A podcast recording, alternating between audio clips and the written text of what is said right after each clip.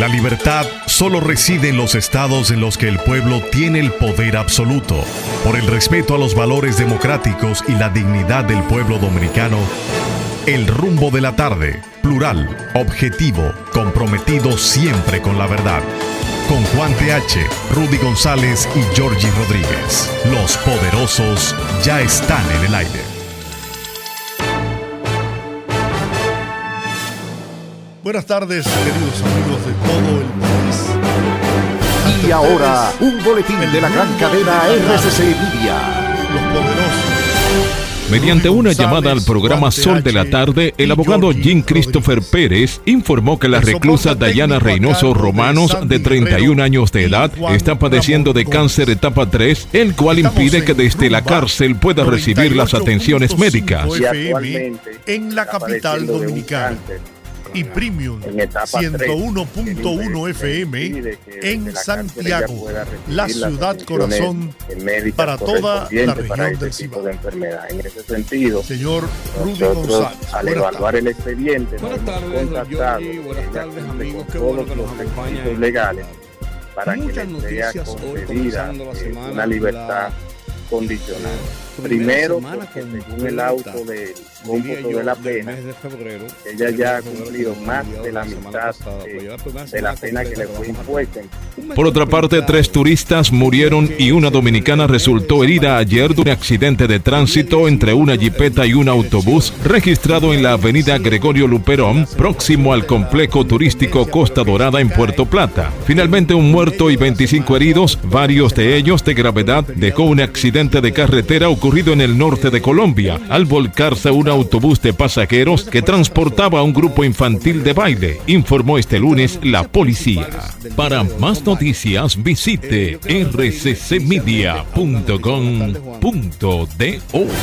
Escucharon un boletín de la gran cadena RCC Media.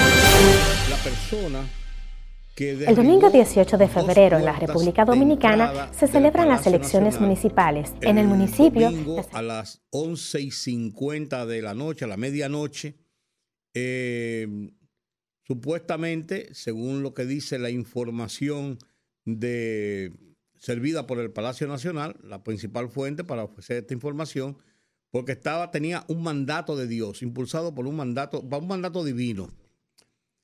Lo que yo quiero comentar es esto. Eh, a mí, yo conozco el Palacio Nacional. Yo conozco el Palacio. Tiene tres puertas de entrada. Puerta de entrada número uno por la calle Doctor Báez, donde muere la eh, muere en la Moisés García, ¿verdad, George? Es la Moisés García. No, fue del lado de la México. No, no, pues espérate. Tiene tres puertas el Palacio Nacional. Una Moisés que es la García. Doctor Báez, que muere la Moisés García, ¿verdad? Ajá. Moisés García, que es la entrada principal de Palacio. Tiene una segunda puerta, que es la lateral que está en la Pedro Enrique Jureña, que muere en la Doctor Delgado, que es la que se entra, es la segunda puerta, es la que se entra a el parqueo y a la sala de recepción del palacio, donde usted va a entregar sus documentos, dice a que va a palacio y le dan la autorización, el pase para usted ingresar al palacio, si usted no es empleado, le dan el pase para usted entrar al palacio. Y la tercera puerta es la puerta que está por la Avenida México, que corre pegado a la calle. Y esa puerta es la que violentó la persona que hizo el, el- el- incidente, que provocó el incidente. Ahora, a mí lo que me que no entiendo realmente son dos cosas de ese episodio.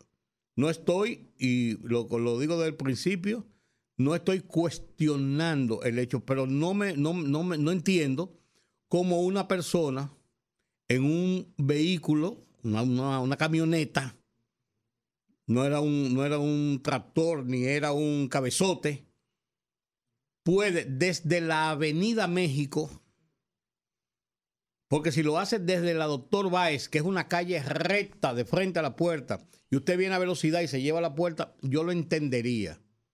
Si viene por la Pedro Enrique Jureña, que es una recta de frente a la puerta, y se lleva, viene a velocidad, se lleva la puerta, yo lo entendería. Que no lo entendería de ninguna forma, porque las puertas de palacio son enormes y pesadas. Y tumbar esa puerta hay que darle con un tanque, diría yo. Pues bien, esa puerta de la Avenida México ¿Cómo pudo una persona tener la velocidad suficiente si entró por la Avenida México que está a 10 metros de la calle, la puerta?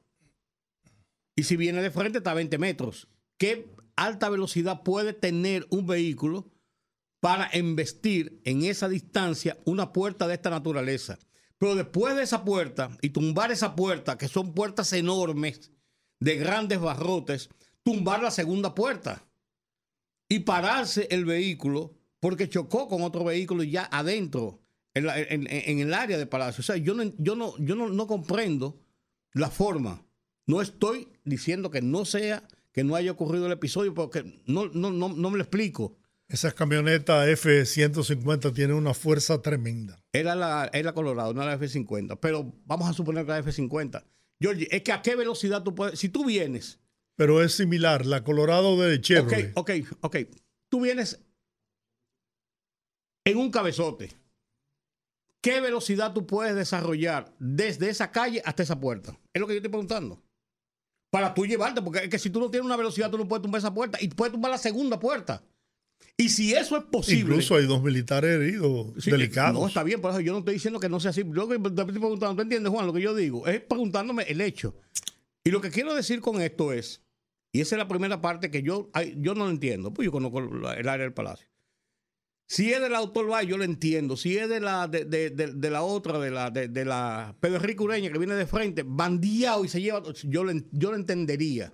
Pues se lleva dos puertas del palacio que son grandes, enormes, primero. Y segundo, si las puertas del palacio se pueden tumbar de esa forma, a esa oye, la seguridad del palacio está, está en bromona. Es que eso no puede ser. O sea, el palacio es el símbolo del poder político en República Dominicana y tiene que estar sobre todas las cosas resguardado hasta lo último. Eso tiene que ser impenetrable. Por así Hoy si ese vehículo hubiera tenido, eh, hubiera estado cargado de explosivos. Yo lo que me estoy preguntando, ¿tú me entiendes? O sea, eso puso en la gracia mayor, por Dios. Suerte, gracias a Dios, que fue a, las 10 y 5 a las 11.50. No, que fue un, de un, domingo, un, mandato divino. Que le... no, y, no, y de un domingo a las 11.50. Diablo, fue.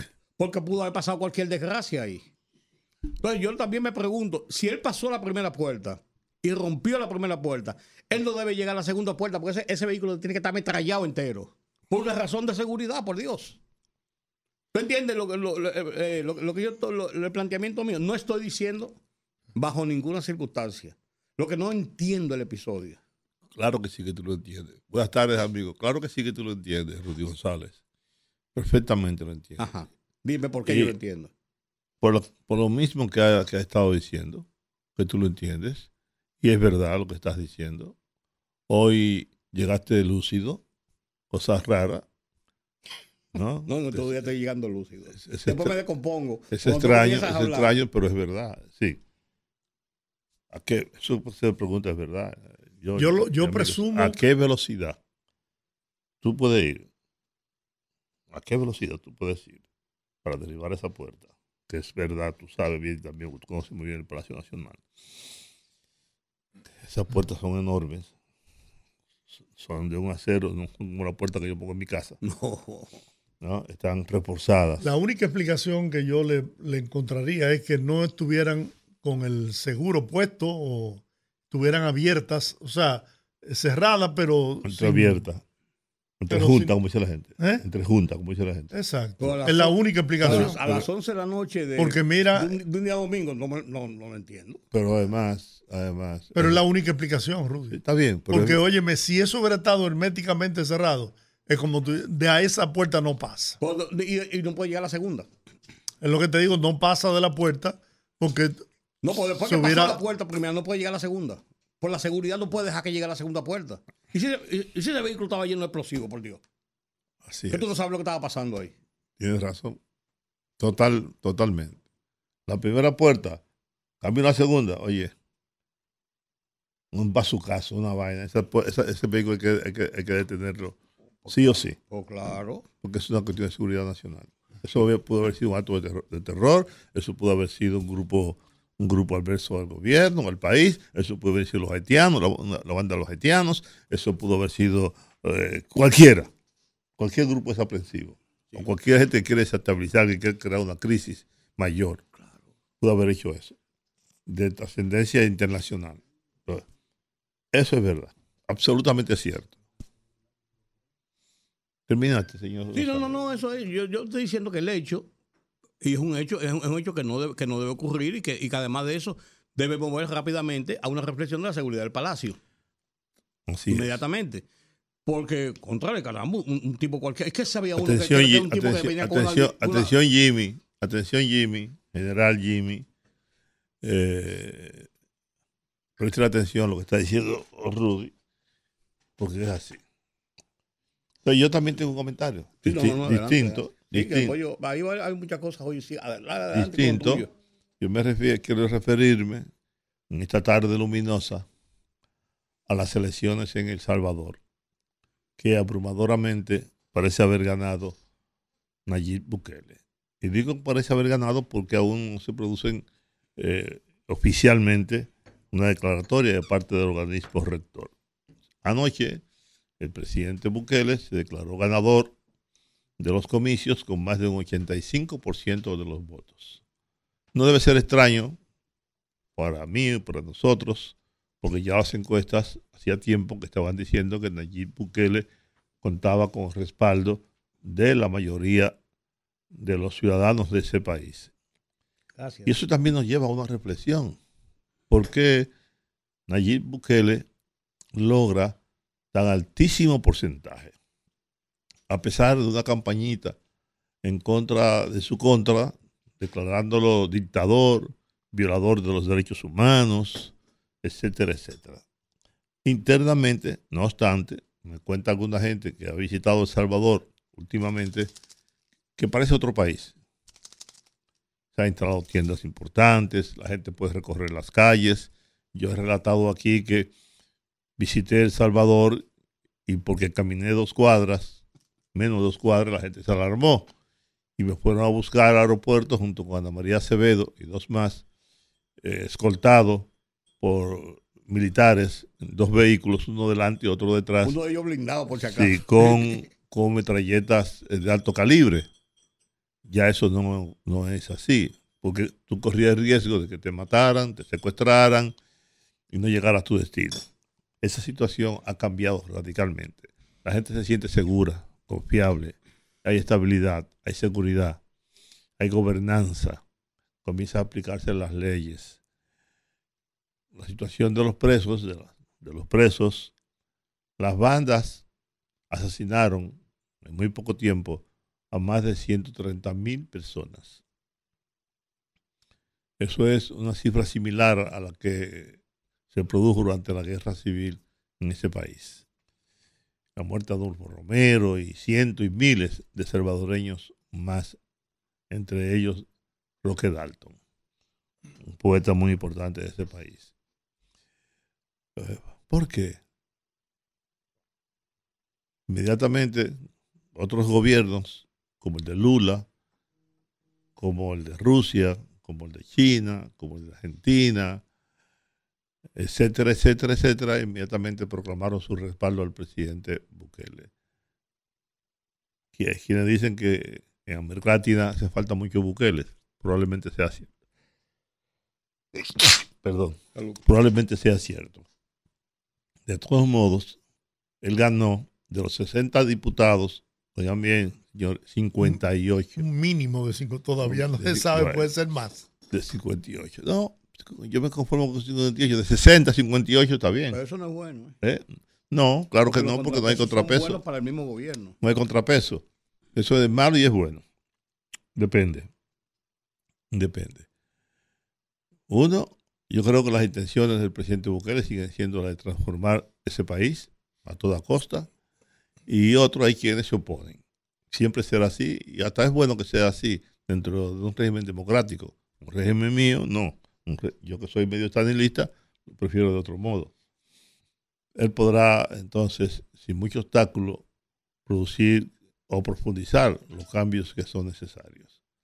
La República Dominicana se encuentra en una disyuntiva parecida. O seguimos, nos detenemos, paramos o cambiamos. O seguimos la línea política trazada por el presidente de la República, Luis Abinader. y el Partido Revolucionario Moderno. Las elecciones serán pronto, apenas días para las elecciones municipales. Yo quiero seguir insistiendo en la necesidad de una sola elección cada cuatro años. En El Salvador son cada cinco años. Se ha reducido considerablemente la matrícula, pero enormemente la matrícula del Congreso. Ya no son 160 y tanto, ahora son 50, apenas 60. Lo ha reducido, ha reducido enormemente. La burocracia también. Y bueno, vamos a esperar qué va a pasar en El Salvador en las próximas horas, cuando el tribunal declare ganadora a Nayib Bukele. No hay sobresaltos no hay sorpresas en esos comicios. Eh, todo transcurrió relativamente en calma, sin incidentes lamentar, sin muertes, sin robo de urnas, sin denuncia de fraudes electorales, etcétera, etcétera, etcétera. Así que ese era mi comentario inicial en esta, en esta tarde de este lunes que empezó de semana.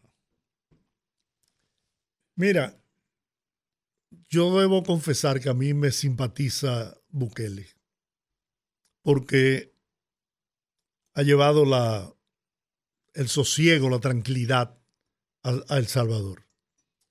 Sin embargo, no quisiera que, amparado y respaldado por ese masivo apoyo popular, trate de perpetuarse en el poder. De hecho, la constitución de la República Salvadoreña prohibía la reelección continua. Él a través de mecanismos eh, superó esa situación, logró recuperar y, abrió la posibilidad ¿no? de, de tener una nueva repostulación. Todos sabíamos que Bukele iba a ganar de manera arrolladora porque ciertamente, como tú dices, y tengo amigos salvadoreños que se negaban de ir a visitar su país porque no existía la menor garantía de, la vida de los ciudadanos. Sin embargo, El Salvador ahora es motivo de, que los salvadoreños en cualquier parte del mundo, sus vacaciones, se van a pasar a, su país. Eso antes era una quimera. Pero te reitero, tengo mi temor de que se encarame en esa ola brutal de popularidad que tiene y trate de perpetuarse en el poder. Ojalá. Bueno, eso es mi opinión. Yo creo que a mí me gusta más el sistema dominicano con las dos, dos eh, posibilidades de ser electo presidente con un hombre como Luis Abinader, un civilista, un hombre, no sé, a mí... Si no llega un civilista. ¿Eh? Bukele... No, yo, yo trato de decir de Bukele, estoy hablando de la República Dominicana. Si no llega un civilista. Ah, bueno. Imagínate tú. Yo estoy de acuerdo contigo y me gusta el sistema de, dos, de dos, pero estamos hablando de dos cosas distintas, de dos países distintos, con características y historias distintas. Salvador pasó por una guerra civil eh, eh, desastrosa, que le costó demasiado a ese, pueblo. Yo lo que espero es que estos cinco años, que son cinco años, sirvan para apuntalar el país y que dentro de cinco años se produzcan unas elecciones eh, sin más posibilidades del presidente. Dos periodos de cinco años son diez años, suficiente como. ¿Y lo que tú no has hecho en diez años? Marcar una. Bueno, por lo menos una. Aquí hay uno que tuvo 12 y quiere volver. Sí. Bueno, pero. Y el Chavismo tiene 32. Claro. Y Ortega tiene. Y Ortega tiene no, han resuelto tiene, Ah, bueno, lo que te quiero decir, tiene 20 Puedo decir, pero Bukele sí lo ha resuelto. Bukele ha resuelto el tema de la seguridad. Porque ese era el tema fundamental. Porque en el tema económico eh, no ha sacado buenas notas. El DICON, incluso el invento del DICON, tuvo que abortarlo. No, más que ello, más que ello. A mí, eh, y e, este, Ah, me monto en ese comentario que ustedes hacen. Porque a mí lo que no me gusta de las acciones, no, no cabe duda, de que después de lo que pasó en la Guerra Fría con Centroamérica y América Latina, con la violencia que se generó en los principales países, en toda América Latina, con excepción de Costa Rica y Panamá, después Nicaragua, Honduras, El Salvador, Guatemala, se vieron sumidas en acciones de violencia y acciones subversivas muy violentas que provocó que gran parte de la sociedad quedara armada después que comenzaron a, desmilitarizarse todos esos grupos y todas esas bandas. Eh, Salvador es el mejor ejemplo de lo que pasó después y se convirtieron esas bandas en las dueñas y señoras de las calles y de todo. Lo que pasa en Honduras todavía, lo que pasa en Nicaragua giró para peor y en Guatemala eh, es una situación bastante crítica en cuanto a lo que es la seguridad. Que cuando hay una situación de una eh, infección, de un cáncer tan profundo, hay que meter el bisturí hasta lo último y ser drástico. Sí. Pero también afloran muchas y múltiples quejas, denuncias de que cualquier persona por perfiles sospechosos que determina la autoridad va para la cárcel. Y hay personas, hay un informe de Naciones Unidas que dice que dentro de todo el proceso que hay, hay personas que no es posible que tengan cita para ser interrogados para el 2025. Y los derechos de esas personas, como quiera que sea. O sea, se puede caer en el estado de ilegalidad ante la decisión de tener que tomar acciones drásticas al extremo en este, tipo de situaciones. Entonces, me canto y me lloro.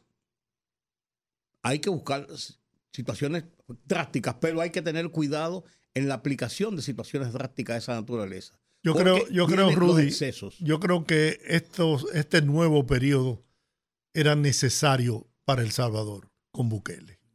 Pero vuelvo y digo, mi preocupación es que él quiera prolongar eso.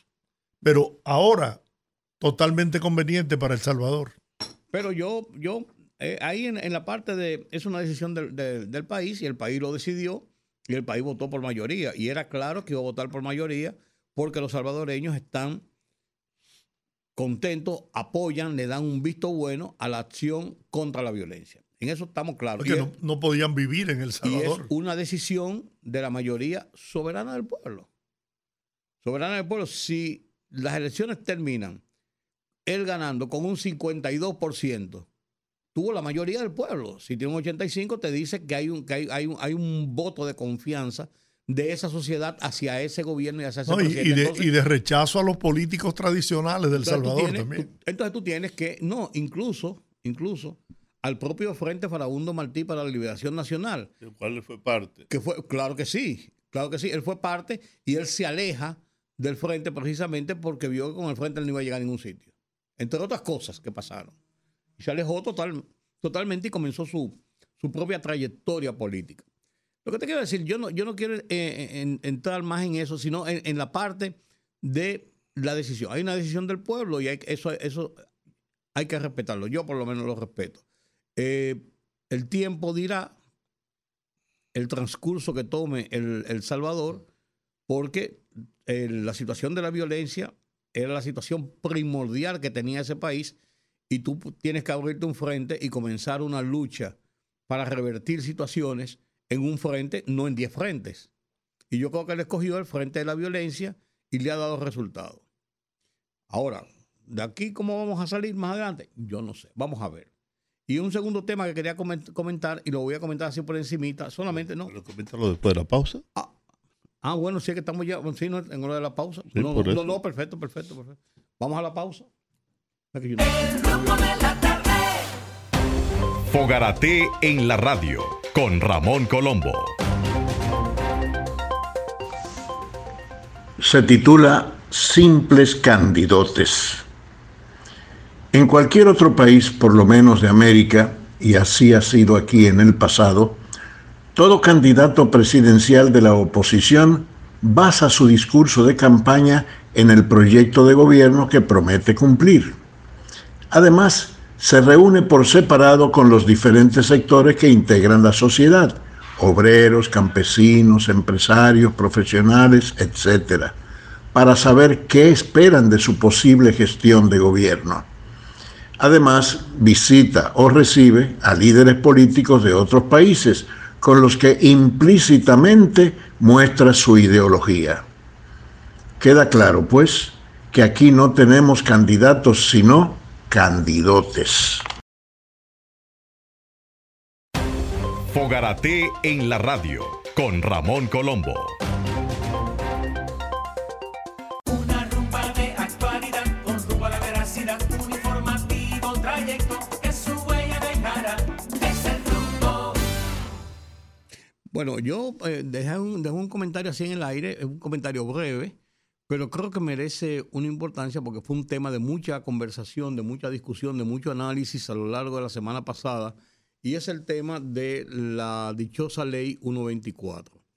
El consultor jurídico del Poder Ejecutivo, el doctor Antoriano Peralta, ha dicho hoy que en esta semana se espera enviar un proyecto de ley desde el Poder Ejecutivo para enmendar la ley 124, reformular la ley 124 y eh, eh, corregir una serie de situaciones que han sido encontradas por los comisionados, que son comisionados eh, de ellos mismos que conformaron comisiones para tratar de, y se amplió para tratar de analizar esa ley y ajustarla a la realidad.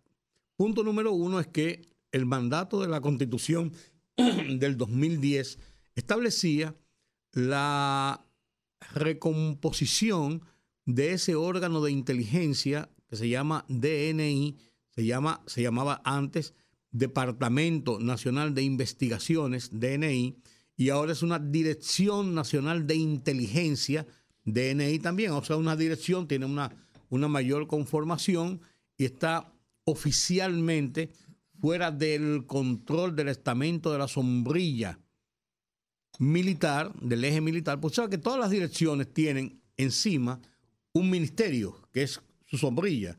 En este caso, el DNI, que es un departamento, estaba bajo la sombrilla de las Fuerzas Armadas de, por siempre, y entonces ahora está sobre la sombrilla de la presidencia de la República. Bien, eso es un mandato de la Constitución y una forma de organizar y de estructurar los servicios de inteligencia en favor de la seguridad del Estado. Ese es el principio básico de esto. Ya sabemos todo lo que pasó, todas las críticas que hubo con la ley que se hizo, cuando se refundieron muchísimas cosas, cuando hubo legisladores que se pusieron creativos e inventaron algunas cosas y cambiaron textos y dijeron aquello y dejaron nebulosas. Sabemos todo eso, ya eso es historia patria.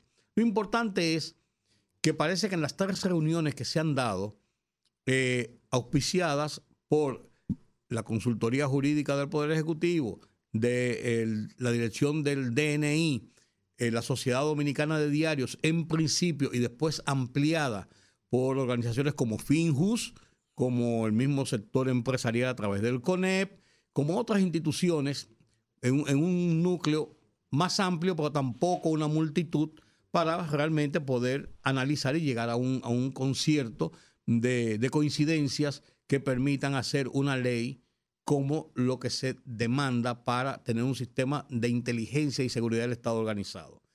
Y digo que qué bueno que ya se ha llegado a un consenso o a un acuerdo previo. Y dijo, decía el, consultor jurídico que en esta semana se espera enviar la ley, lo que indica que ya se debe estar redactando, haciendo un primer borrador ya de una redacción completa de la ley, porque la ley hay que, hay que reformarla casi de arriba abajo por una razón porque ese tipo de leyes encadenan eh, artículos con artículos y va encadenando una forma. Si usted del medio hay una, serie de cosas que usted tiene que sacar, usted tiene, o lo sustituye o lo elimina y tiene que encadenarlo con los demás. O sea que es una revisión de arriba a abajo. Y lo peor que pudiera pasar es que después de ser eh, reformulada la ley, le encuentren otros periquitos. O sea, no, no debe pasar eso.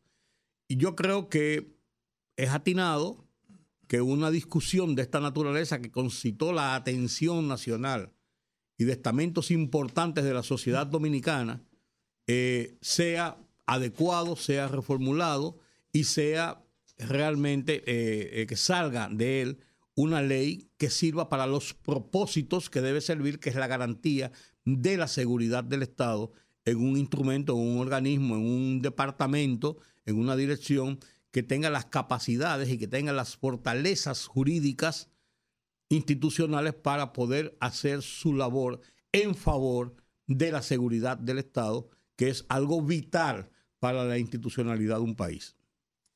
Bueno, mira, a propósito del incidente en que se vio involucrada el Palacio Nacional y el derribo de dos monstruosas puertas. Porque la que son grandes. Yo tú has visto, tú has visto esa puerta. Oh, pero claro. conoces. eh, familiares del, del- Es un joven, 30 años apenas tiene. Eh, dicen que padecía, tiene situaciones mentales. Eso es. Eso es así. incluso estuvo en terapia. eh, la esposa tuvo que separarse de él. Una serie de, de crisis emocionales que ha tenido. ¿Mm? Y bueno, Pero ¿por qué contra el palacio? Mira. Cuando se pudo haber trayado, eh, se pudo haber, no, yo, cara de loco, increíble. No, pero ¿y ¿por qué no se trayó contra el malecón? ¿Por qué no se trayó contra la catedral? ¿Por qué no se trayó contra tu casa? Yo tengo una versión. Sea, ¿por qué? ¿Cuál, era, eso es un asunto de seguridad del Estado y no debo decirla. Se la voy a comentar a ustedes. en cuál, privado. cuál era? Sí, eso es lo que no entiendo. Mira, Joaquín Sabina chocó con la casa de Balaguer. ¿Tú sabías eso? No, no, no. Es su primer viaje aquí al país. A lo que te hago como es, como es Joaquín. Chocó ahí con la casa del doctor no pasó nada. ¿No? Fue un choquecito. porque no Sí, fue- sí, sí, no fue una cosa. Pero bueno, y además la casa del doctor estaba en Máximo Gómez. Sí, la calle- sí. Una, una calle de alto tráfico. Pero el palacio es demasiado grande. No, ¿Eh? pero, oye, sí, pero piensa una cosa, Juan. Si ese tipo en una camioneta derribó dos puertas y llegó y se paró porque chocó una cosa, ese tipo, si viene en un cabezote cargado de cosas, mira, él pudo haber entrado a- a- a- al lobby del, del palacio, Claro. tumbando, tumbando columnas y paredes. Y además, hay, hay muchísima seguridad ahora para entrar al palacio. Y eso no. Yo, yo me quedo en una, en una pieza. Pero mira, Georgie, tú que preguntabas la semana pasada que por qué razón, o Juan, jugar en Miami la Serie del Caribe, ahí está la respuesta. 35.976 Mm, fanáticos récord, entraron el viernes. el juego de Puerto Rico y República Dominicana. Claro, porque ahí están los puertorriqueños y los boricuas. Sí. No pasó lo mismo, supongo, en el juego de República Casi 15 Dominicana. mil fanáticos en el de México. En el de y- México y cosas así. Pero más que en todos los estadios que van en, en América Latina. Y ese es, esa es la razón, una de las razones principales, principales de, ese- de, de hacerlo en Miami. Eh, la cantidad de personas. En, en este juego, en, en el, en el de ayer, Nos dieron una zurra. sí, por 15 mil y pico de personas. O sea, más que en cualquier otro juego, en cualquier otro de los estadios.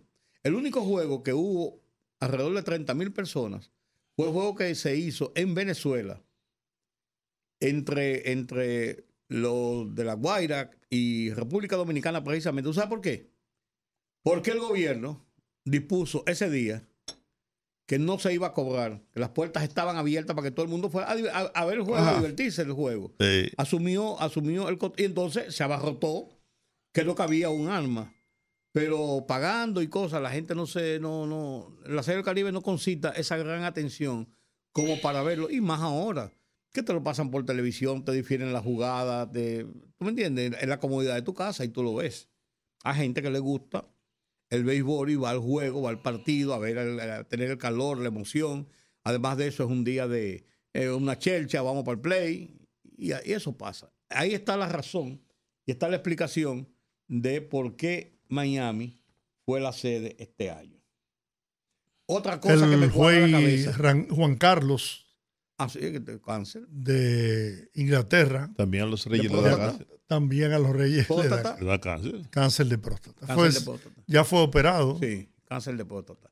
Pero parece que va a ser sometido a, a quimioterapia o radioterapia porque lo va a sacar de, de circulación por lo menos durante 12 las dos primeras semanas y lo va a aislar del poder. Va a tener reposo total. Me supongo que se irá a, a Escocia, donde está el, el- el Palacio de Pero Edimburgo. el allá, único, por- el único necio que no hace pausa es Georgie Rodríguez. que él se va a Houston y viene de allá regresa. porque le dan buenas noticias y él se, y él se las alegra. Señores, Ah. hay otra cosa que yo me cuadra la cabeza. Yo vengo con la cabeza Tú vienes cuadrada. con la cabeza hoy. cuadrada. Sí, porque ¿cómo es posible? ¿Cómo es posible que se anuncie? Se anuncie, está bien, hay que anunciarlo. ¿Cómo es posible que se admita que en la cárcel de la Victoria habían 12 parábolas debidamente instaladas en el techo? ¿Y cómo usted subió? ¿Cómo usted entró por esa parábola? No, no, esa ¿Cómo no, la, no la pregunta. ¿Cuál es el nivel de complicidad No, hay- hay que- hay de las llegar. autoridades del penal de la, ca- de la- para eso? Porque eso, se puede, eso no se puede hacer. Total, oh, claro. Ni se va a hacer si no hay una complicidad, si no hay una participación las autoridades del penal. y mandan las fotografías, las parábolas No, claro, en el sí. techo, como, como, bueno, pues, ¿cómo es posible, por Dios?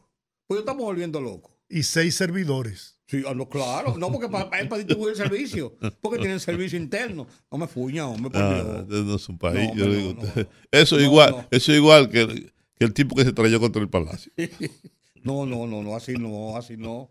Eh, por Dios. Suerte que este es un país tranquilo, que este es un país donde no ocurre nada. Ustedes se imaginan eso que decía Rudy, de que en vez de ser un loco, un enajenado que anda manejando, que yo no sé cómo un loco, enajenado, como dice su familia, le dan la llave para que conduzca un vehículo de esa naturaleza, ¿no?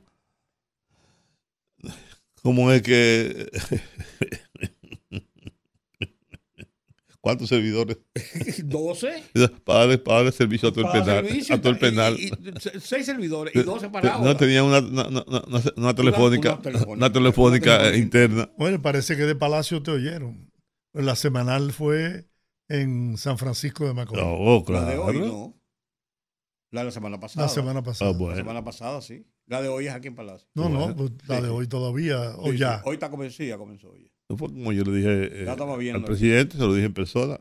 Hágalo, prorratenlo, San Francisco, Santiago, aquí, para que los periodistas de todo el país tuvieran oportunidad de ver al presidente y preguntar, pero que hagan preguntas periodísticas, no que vayan a tratar temas personales con el presidente. Eso también hay- debe haber un control sobre eso. ¿no? Bueno. Bueno. A ver otra cosa que tengo. Yo saqué muchas cosas. Bueno, en Palacio están discutiendo en estos momentos también el tema que tú trataste de la ley, del DNI. Están afinando ya los, los detalles. sí. Hay una comisión que se creó, en la cual está nuestra amiga Carolina Ramírez, la mujer seguridad. Está trabajando en esa comisión como experta en esa materia. Y creo que pronto tendremos entonces, pero es como dijo, como dijo, lo ha dicho tú y ha dicho eh, Servio Tulio, no se pongan de creativos, no se pongan a inventar, dejen cosas las como- cosas como no, están, como esa. porque se presentó ese primer proyecto, se discutió, se analizó, eh, como dijo Servio Tulio, pues, hicieron seis propuestas, de los cuales se aprobaron cuatro, no se le hicieron grandes arreglos, ah, pero aparecieron después cuatro proyectos, cuatro, cada quien aparecía con un jodido proyecto. Sí, Se ponen creativos. ¿eh? Lo aprueban todos y después salen con todo. No, no. No. Eso no, eso no debe Eh, ser. La tesis, la tesis en este país es: ¿para qué hacerlo fácil si difícil también se puede? Además, 190, 190 tigres ahí en, en ese congreso. No, yo, no cada, sé, cada uno de creativo. yo, no sé, qué- yo no sé qué es lo que hacen. Cada uno de creativo. Muchos de ellos riferos, analfabetos, analfabetias. No, hombre. Estoy de acuerdo con Bukele, 100 de 162 lo redujo a 60. Aquí hay que, aquí hay que, aquí debe ser pasar algo por similar. Bueno. Pero bien. Sigan, sigan. Tú, tú no dices que había muchísimas noticias. No, no, hay muchísimas noticias. Tres norteamericanos que venían en un vehículo. ¿Y viste lo que dijo Biden? Que, que, que es un hijo de puta. No, no, yo no vi. Oh, Biden. O sea, está hoy en los periódicos. Que Netanyahu es un, es un tipo maldito hijo de puta. Sí, uno de sus socios principales. Y oye, ¿cuánta razón tiene? No, pues tampoco así. ah, tú estás con Biden ahora. sí. Ah, tú estás Oh, con Biden ahora. ¿Y quién, no, qué fue lo que dijeron cuando Tachito Somoza? Ah, el, el padre, que era su hijo de puta, pero era nuestro hijo de puta. Hijo de puta. Lo que decía, lo que decía Peña Gómez de un amigo nuestro, que decía, tú eres un corrupto, pues es mi corrupto favorito. Ajá. De un amigo nuestro que él lo dice Él lo dice con... con, con Peña tenía corruptos favoritos. ¿eh? Peña tenía corruptos favoritos. Dice ese amigo que él le decía, ¿es así o no es así, George? ¿Y qué amigo es ese? Yo sé que tú eres un corrupto, porque tú eres mi corrupto favorito. No, no. Peña decía eso. Lo dice a boca llena y, y es más, él se regodea de decir eso. Que le, co- admitiendo que es corrupto. Oh, claro, no, no, no, no, que no lo niega. Y que Peña le decía que era su es corrupto su favorito. corrupto favorito. No, joda, no, no, no- no me desmonte a Peña Gómez del, Bueno, del- pues, del- del cuadro que tengo en la sala de mi casa. Bueno, pues te estoy, te estoy hablando de lo que esa persona dice de él mismo. Sí, pero debe ser una chance de su relajo. no es ¿cómo, es cómo. Peña Gómez le va a decir tú eres mi corrupto favorito? Ah, bueno. Bueno, Eh, él lo dice. Tú eres ladrón, pero yo. pues Cuando yo, yo, te recuerde quién es, porque tú lo has oído incluso de su voz. De Cuando su yo voz, te no. recuerde de quién es, No. tú me vas a decir si es verdad o es mentira. Ah, no, no, yo no he oído eso. No he oído eso. Es más, voy a desmontar el cuadro que tengo. Es igual con un amigo mío que vive hablando. Yo tengo un cuadro de él con su esposa en mi casa, pero. Pero cuando me entero de algunas cosas, lo quiero desmontar. De que lo he desmontado varias veces y después, Hoy y después, por, y después por, por, por amistad vuelve y.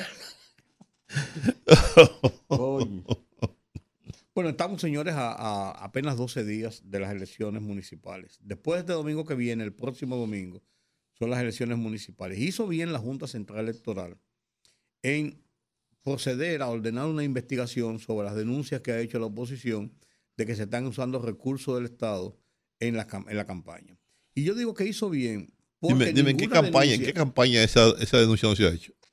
no, por lo que te quiero decir, lo- a lo que yo quiero ir, lo importante de eso es que ninguna denuncia que se haga, la Junta debe darle de lado o debe actuar sobre ella si no ordena una investigación para tener, porque ese es el papel de la Eso es Junta como tercero es verdad, pero imparcial. si la Junta se dedicara a eso, no tendría tiempo para hacer más nada. Porque Es- las denuncias, hay denuncias y denuncias. Ah, no, no, pues, pues, Tú haces claro. una denuncia, tú vas a la Junta Central Electoral con un fajo de papel aquí.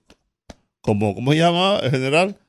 ¿No? La Jara. Te- ¿eh? La Jara. La, ja- la jara, ¿verdad? Y tú vas a decir, mire, aquí están las pruebas, los documentos, los videos que demuestran que se están utilizando los recursos del Estado en esta campaña electoral.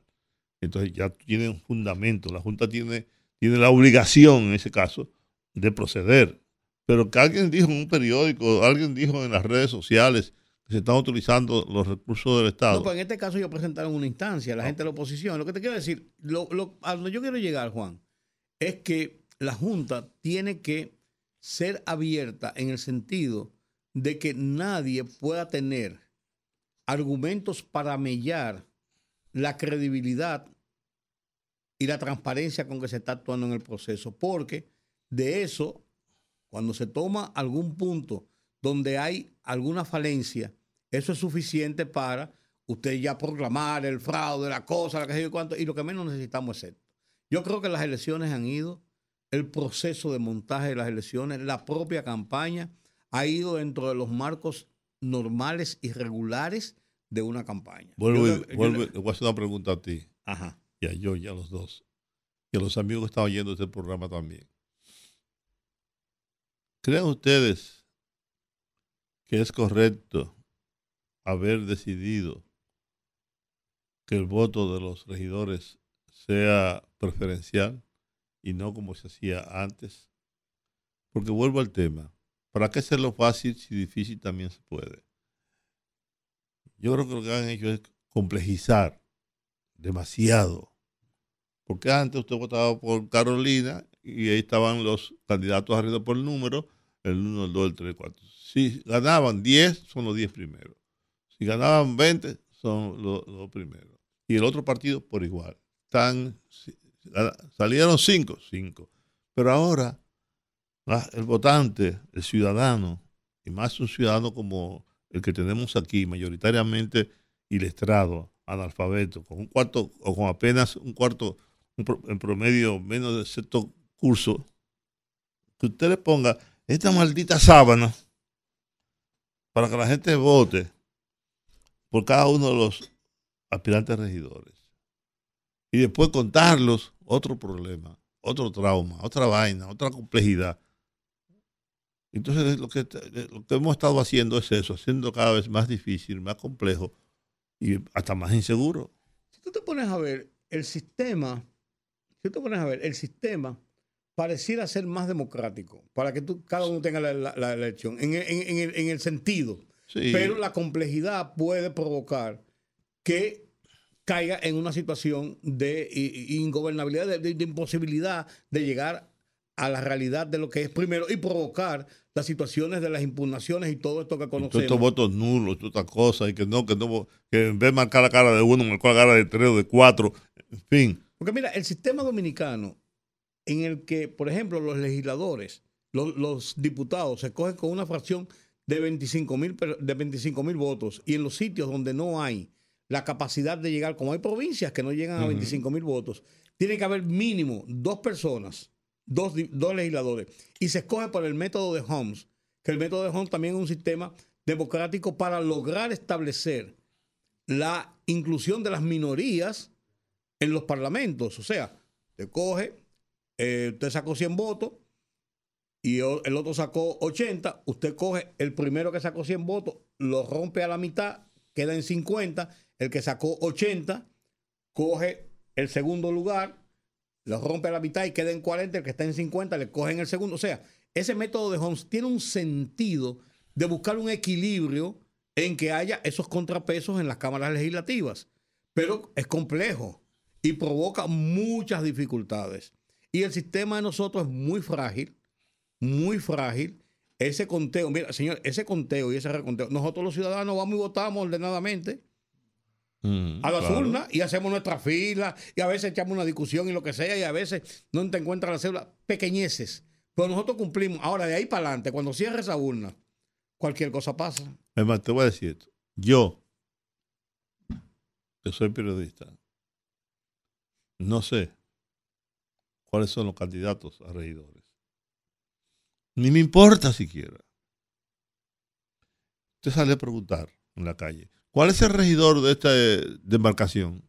Y yo le aseguro a ustedes que la gente no sabe. Eh, deben repetir esta noche, seguro, en SIN, un reportaje que ellos, que ellos publicaron a las 2 de la tarde en su, en su noticiario a las 2 de la tarde, como de 10 minutos, preguntando a la gente, ¿qué es lo que hace un regidor?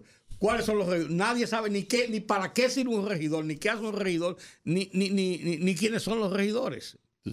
O sea, por eso te digo, todo, todo, todo parafernalia, todo. No sé, no sé. Vamos a hacer, vamos a hacer el proceso más simple. Más, más, es verdad lo que tú dices, puede ser más democrático porque, bueno, Pero pero, no al final termina, termina más cara a sal que el chivo. Así es, así es. Cara a sal que el chivo. Y eso, y voy- yo insisto, lo voy a decir siempre, vamos a terminar con la elección de medio tiempo. Vamos a hacer una sola Ah, elección. no, eso, eso, eso, eso, por eso está claro. Además, el costo. Oh, oh, lo que cuesta eso. A los, tanto a los partidos, a los candidatos y a la Junta Central Electoral. Eh, Esta democracia es a demasiado la costosa. a la dinámica del país. Demasiado costosa. Mira, ahora tenemos un mes, un, un- un mes, más de un mes, en campaña electoral. Más de un Y mes. terminamos de esa y no vamos a terminar todavía en el Claro. Tribunal eh, eh, Superior Electoral con las impugnaciones cuando ya arrancamos la otra. Sí, arrancamos con la otra. Es. Y vuelven entonces diputados, senadores, presidente de la República, etcétera, etcétera. Tengamos un sentido práctico de los procesos. Vamos a cortarlos, vamos a abaratarlos. Hacerlo lógico. Oh, oh, por, cierto, en Argentina sigue el problema. Pues, bueno, bien dijiste sigue, porque eso comenzó y. No sé, porque ahí había cosas que había que hacerlas. Hay cosas que hay que hacerlas, que hay que romper con ellas. Pero también en Argentina hay un sector, una clase social que no quiere ceder, que no quiere ceder, se acostumbró, se enriqueció al amparo del poder, hoy tiene, hoy tiene eso, muchos poderes. No va a permitir que, que mi ley haga lo que quiere hacer sin dar nada a cambio, que porque estamos en crisis.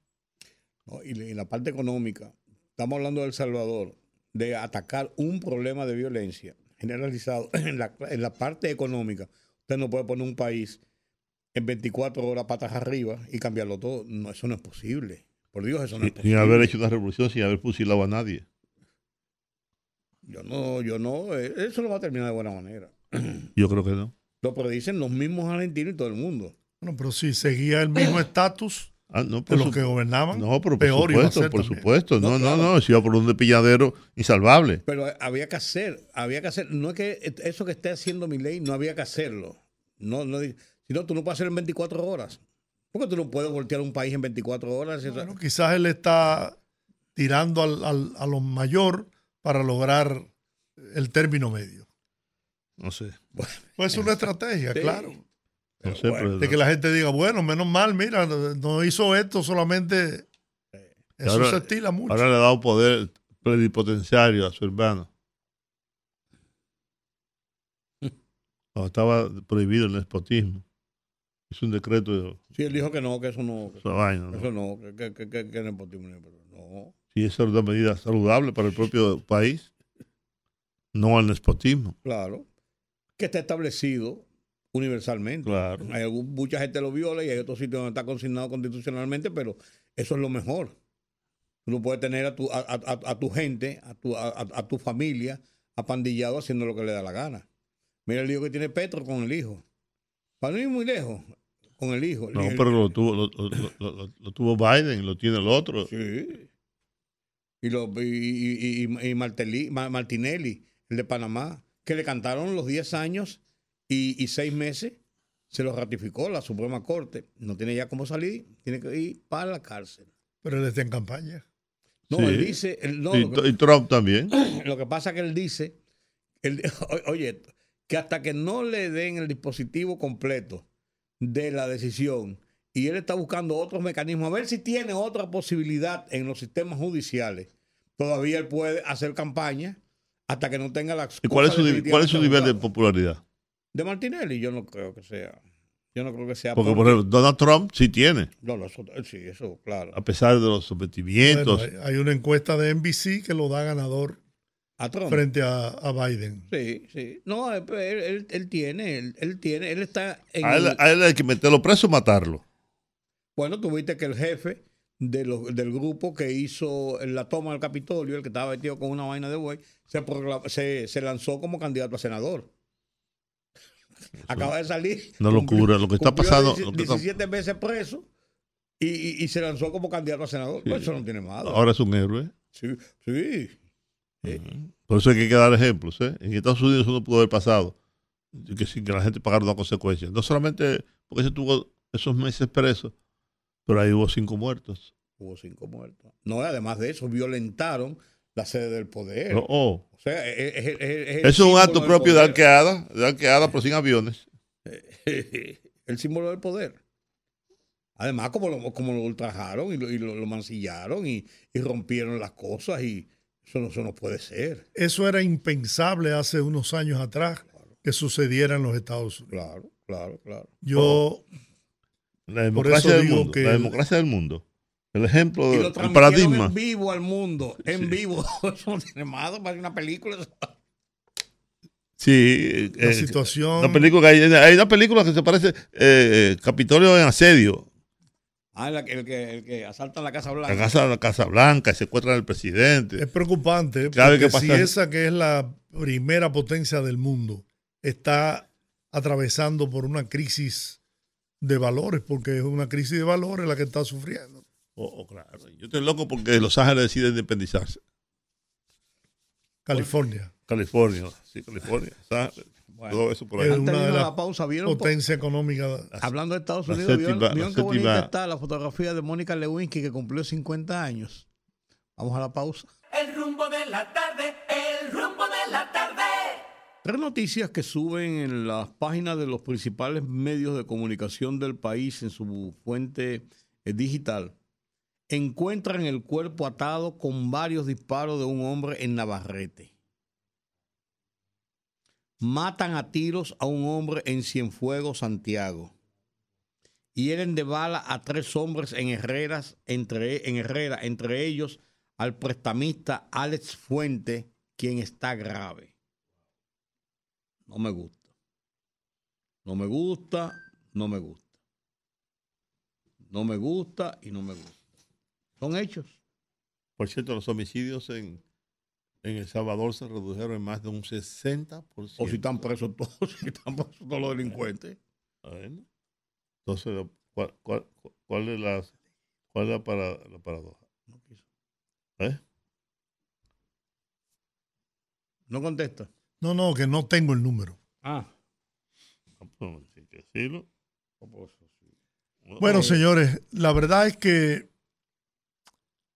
faltan cuántos días para la 12 días. 12 días 12 días. Es el para las 18. elecciones municipales. Hoy estamos a 5, es el 18, faltan 12 días para las elecciones. O sea, el domingo, no el domingo próximo, sino el siguiente. Del domingo en 8, como El dice del la domingo gente. en 8, como se dice, sí. Entre, Caro- Bueno. entre Carolina y Domingo Contreras, ¿por quién votará usted? Hay que No, preguntarle a la gente. no ponga a votar a la gente eh, en esas condiciones. Bueno, porque- dijo, dijo, dijo mi amigo Francisco Javier García que está absolutamente convencido de que eh, va a ganar, va a, ga- va a ganar eh, Domingo. Domingo. Y Domingo dijo un será, programa. será porque como él se llama Domingo bueno, pero y las Domingo, elecciones son un y domingo. Domingo dijo un programa de televisión que tenía cuatro puntos por encima de Carolina. Hoy, decía, hoy vi si al- alguna información sobre eso, de que decía que estaba por encima. Sí, entonces, sueña Pilarín. Bueno, Entonces la gente, la, la gente, la que pregunta a la gente, la gente que opina. Aunque este programa llama más los, los, los- los PRMistas que los. sí. Entonces va a ganar, va a ganar ampliamente Carolina. Como yo creo que también va a ganar las elecciones. A mí me da la, yo tengo, yo tengo la impresión de que ella tiene una, una ventaja Sí, sobre domingos. no por mucho, creo yo. Sí. Señores, la- las manifestaciones que ha celebrado Carolina aquí en el distrito han sido eh, fuera de serie, de verdad. Yo pocas veces había visto caravanas y, y- lo importante no es la caravana en sí, el tamaño de la caravana, es la respuesta de la gente al paso de la caravana. Y Además, es el trabajo que ella ha hecho. El trabajo que Carolina ha hecho en la capital ha sido impresionante. La recuperación de todos. Yo, yo decía que hasta ahí en la José Contreras, en un triangulito que yo no sé si, debe tener 200 metros cuadrados, yo lo dudo. Carolina hizo un parquecito. Y tú pasas por ahí los días de, fiesta, día domingo, y la gente en ese sector, José Contreras, casi esquina Abraham Lincoln, oye, la gente apretujada, como dice el pueblo, en ese parquecito.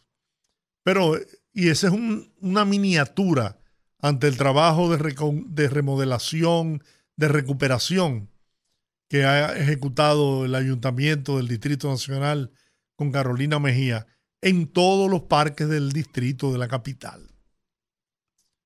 Usted, donde, mire ese parque que está frente a Corazones Unidos, el parque de la Arboleda. Está bonito, sí. Y, y así en, lo- en los barrios, en los sectores populares. Pero además de eso mantiene una ciudad limpia, organizada. La remodelación de, de toda la zona de la feria, lo que le llaman eh, Centro de los Héroes, toda la avenida George Washington, la recuperación del litoral caribeño de la capital dominicana. Por cierto, está muy bien iluminado. Antes eso parecía. Sí, no, no, una belleza. Hicieron bombillas en todas partes.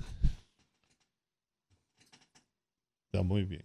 Entonces yo pienso que Mira, hay un, un perro de esos Pittsburgh Ay, agarró un niño a eso iba, y lo, en Asua. y lo, lo destrozó. prácticamente. 306 puntos. Yo creo que aquí va a tener- hay que tomar medidas Pero hubo otro ataque ahora aquí eh, con- en Villamella. contra esos perros eh, de pelea tan agresivos. Alguien debe tomar una medida al respecto.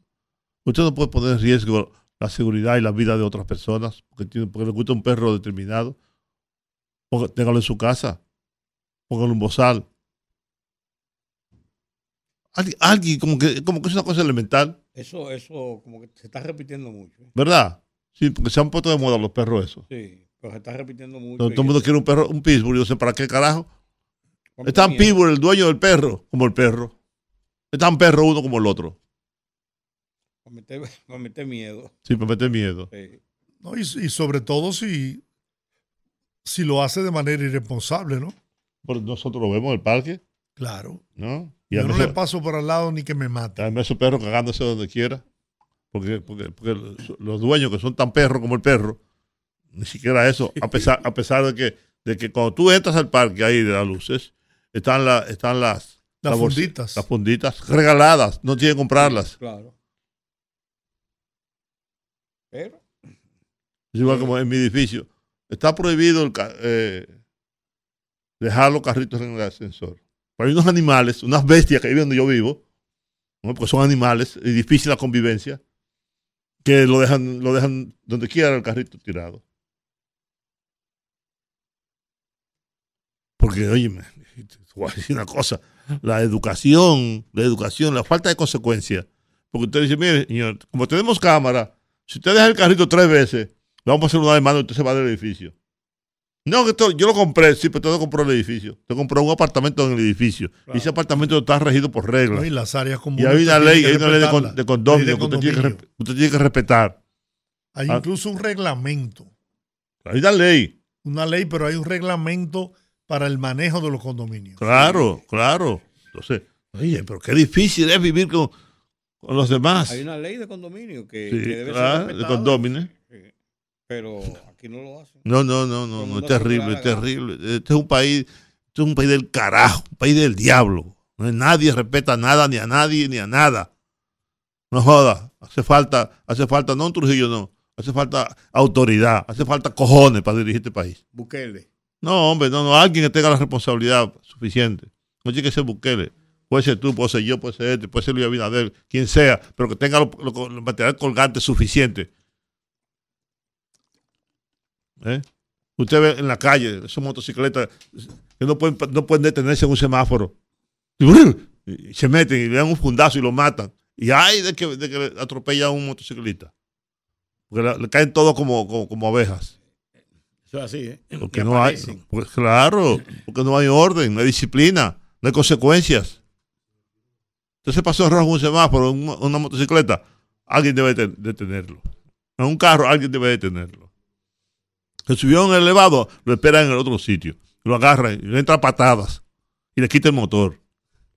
Ah, que un padre de familia, que padre de familia del carajo. Bueno, vamos a hablar de política. Sí. Vamos a hablar de política. Y hay uno que es un político de los pies a la cabeza. Sí, pues yo- si es con ¿Eh? la persona que yo te dije que llamáramos, vamos a hablar sobre Bukele primero.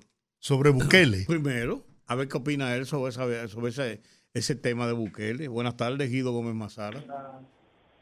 Hello. Buenas tardes, Guido Gómez Mazara. ¿Qué hay, hermano? Sí. ¿Cómo está usted? No, a mí no- me gusta eso. A mí me gusta cuando él dice, ¿cómo están ustedes, muchachos? Porque entonces me No, pone, de ¿verdad? muchacho, yo, yo sé que el cariño puede deslenguarme, pero de ahí a muchacho es mucha la diferencia. Bueno, pero ¿Cómo están ustedes, de Yo-? Bien, bien, bien, todo tranquilo. Guido, ¿qué te parece esa victoria de Bukele? ¿Qué significado tiene para, no solamente para El Salvador, y atacar un problema dentro de los múltiples problemas que tiene un país como ese, sino qué ejemplo le podría estar dando de América Latina? Ok, ok, mira, muchísimas gracias. El cariño de siempre para todos. Miren, Bukele es un fenómeno que aunque tiene una connotación internacional, retrata las características del proceso salvadoreño. Me explico. El Salvador estuvo en una guerra civil por 20 años. Y Alfredo Cristiani se inaugura como presidente posguerra porque su partido Arena era el partido conservador y de derecha por excelencia. Y ese partido gobierna cinco periodos consecutivos. Y se genera la posibilidad de que una fuerza alternativa, es el Farabundo Martí de Liberación Nacional, un partido propio de la guerra también, que llegó al terreno electoral y compitió, siempre perdía y presentó un candidato que gana las elecciones. De paso, periodista como ustedes. Y en el segundo ciclo de victoria le acompaña Sánchez Serén, que es el candidato presidencial que fue el primer vicepresidente. Correcto. Y Sánchez Serén era el prototipo de dirigente de la tradicional izquierda. Y cuando él llega al poder en el trayecto, él construyó alianzas con sectores jóvenes y ahí comienza el fenómeno de Bukele, que ya desde el 15 había ocupado una alcaldía muy pequeña cerca de San Salvador. Y después llega a la alcaldía de San Salvador, se hace muy exitoso y cuando presenta una candidatura, como todos los caudillos de todos los sitios, le cerraron el paso.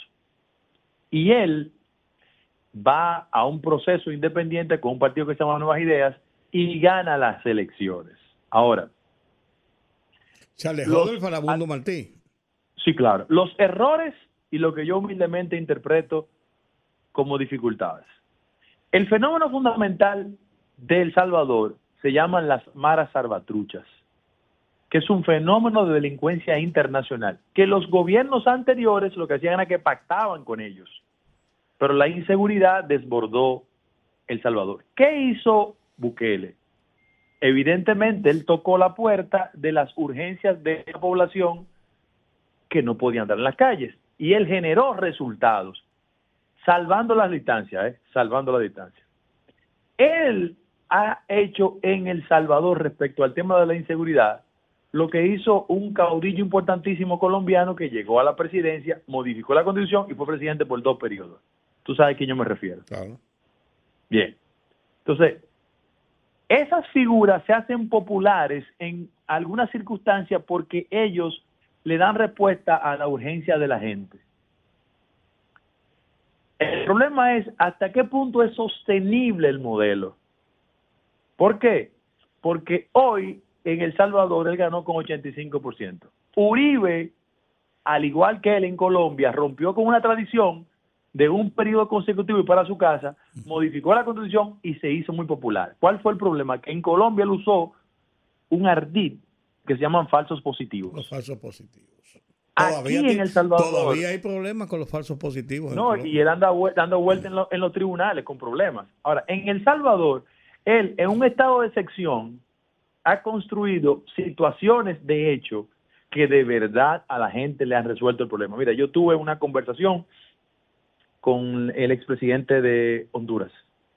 Y él, por ejemplo, me decía algo de Mel Zelaya. Y él me decía que él se puede trasladar fácilmente de Tegucigalpa hasta San Salvador por la carretera. Eso son tres horas. Pero eso solo lo consiguieron ahora, porque antes era imposible. Imposible. Ahora vienen los conflictos. ¿Se respeta el tema de los derechos humanos? Mira, eso es un tema en discusión. Ahora, si tú le preguntas a un salvadoreño típico qué prefiere, lo anterior o esto, y yo estoy totalmente seguro que prefiere esto. Si bien es cierto, él ganó con 85%, fíjense cuánto saca el FMLN y cuánto saca Arena. 7%. Uno saca, exactamente, es decir, la sociedad se ha ido en esa ola. Mi preocupación es la siguiente, los parámetros internacionales en materia de derechos humanos van a generar resultados respecto al tema de El Salvador. Porque en el ordenamiento tradicional en materia de derechos humanos, eh, Bukele tiene problemas. Eso Pero él es una persona, él es una persona muy popular. Mi pregunta es la siguiente, ¿eso es sostenible en el tiempo? Yo creo que no. Yo creo que no. Esa Pero felicitación, día- Goody, eh, eh, Guido, esa felicitación de Rusia, China, tan, de manera tan rápida, ¿a qué tú crees ¿sabe que obedece? Bueno, porque déjame decirte una cosa. ¿Tú sabes dónde está la mayor inversión china en Centroamérica? En El Salvador. Sí. ¿Qué hizo él? ¿Qué hizo él? Cuando el fenómeno de expansión china en toda América Latina comenzó a hacer una estrategia política, ¿qué le hizo a los chinos? Le abrió las compuertas. Sí, cuando se cerraron en Nicaragua que querían hacer el canal. Correctamente. Entonces, frente a eso, él es un personaje atractivo, no solo en materia de inversión para Rusia y China, sino que es una especie de elemento a exhibir de que un modelo que tiene buenas relaciones con ellos es de una forma u otra exitoso. La verdad es que en materia de parámetros internacionales, El Salvador eh, tiene dificultades. Eh, por ejemplo, la mayoría de los adversarios políticos de él, bajo acusaciones de corrupción, están corriendo en Nicaragua o están corriendo en Honduras. La pregunta que yo me hago, ¿él es exitoso? Sí. ¿Los salvadoreños están de acuerdo con él? Sí, pero eso no va a ser sostenible en el tiempo. Yo pienso que a la vuelta de cuatro, cinco, este, él va a gobernar por cinco años más. Sí. A la vuelta de los próximos cinco años, eh, en Salvador habrá problemas. No, y sobre todo si no logra resultados económicos, porque ciertamente el tema de la seguridad es importantísimo.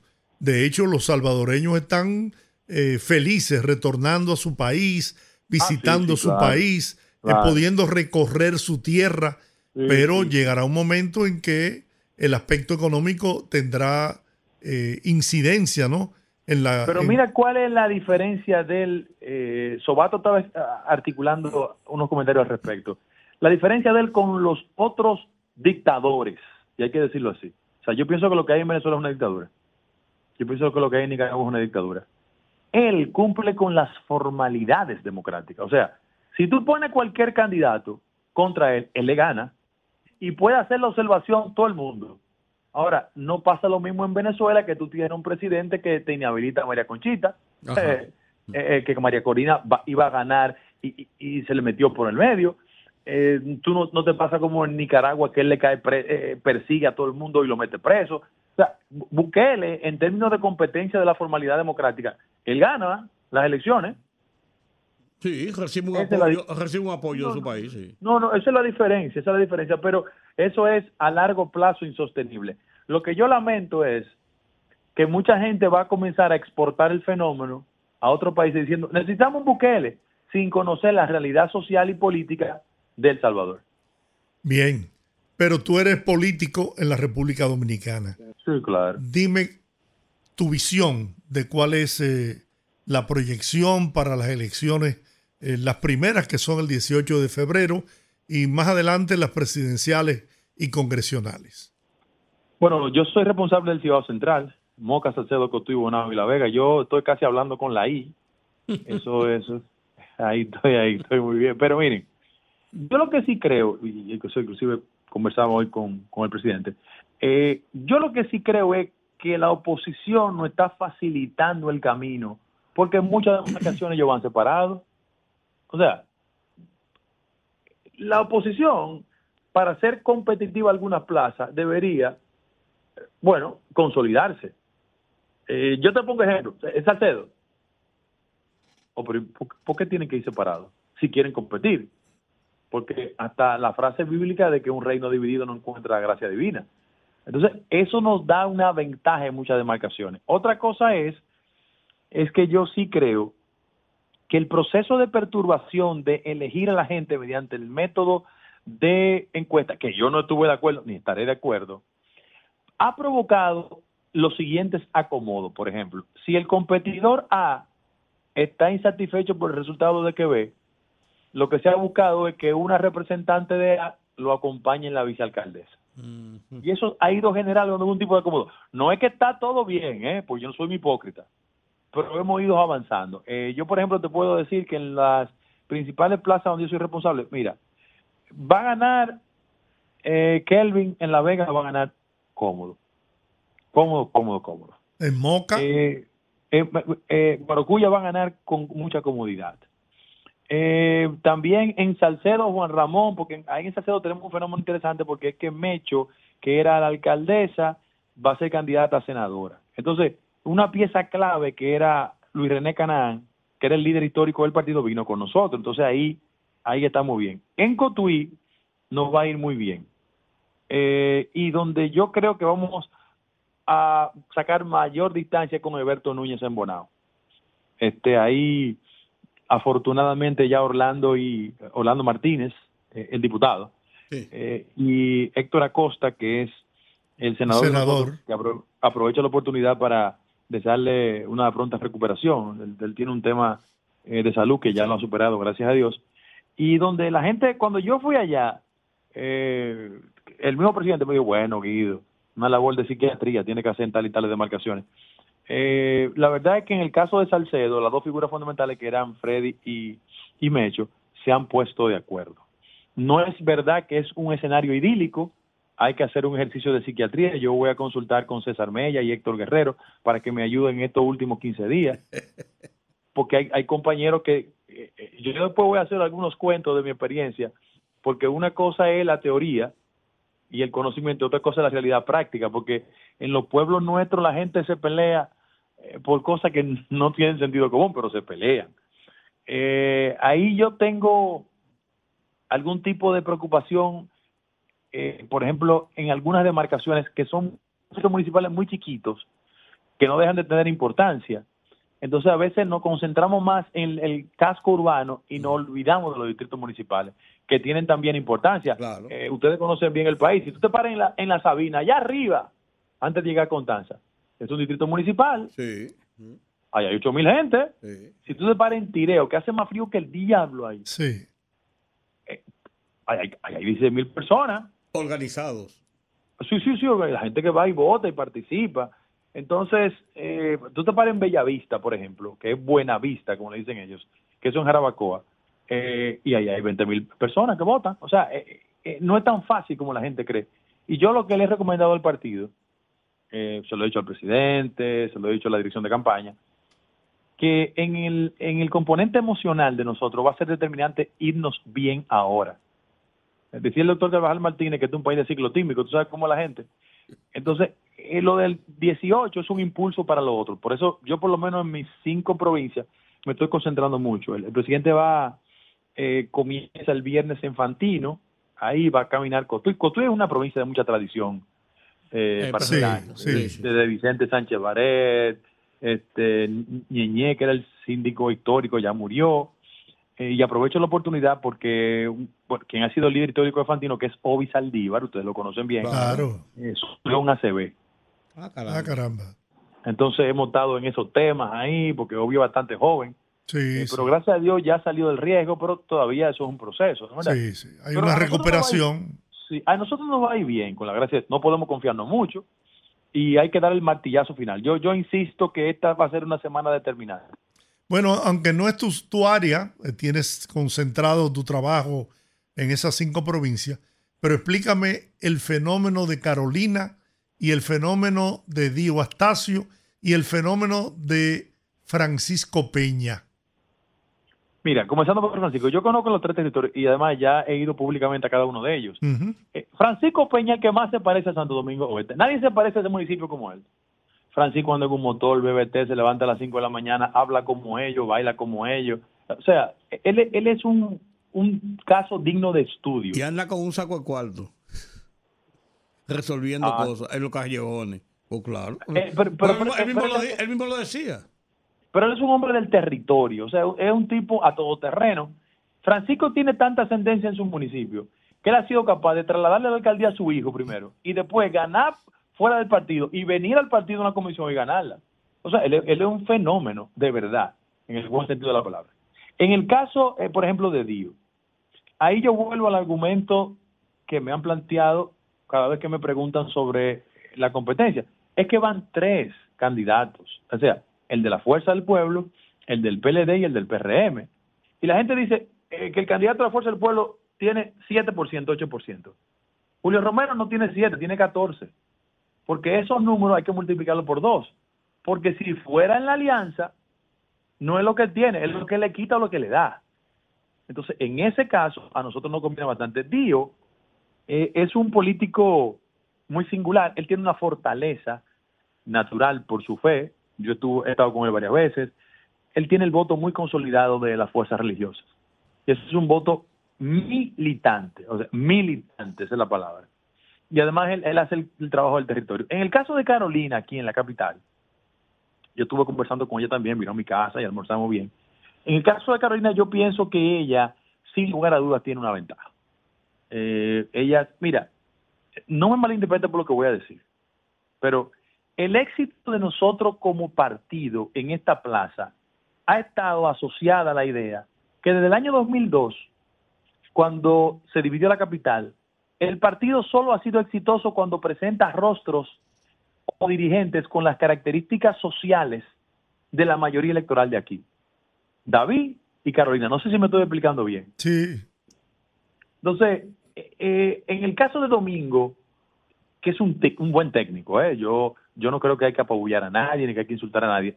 Domingo no se parece al perfil que ha sido exitoso en esta demarcación. ¿Por qué Roberto no ganaba? Porque Roberto se parecía a ese perfil. No es el caso de Domingo.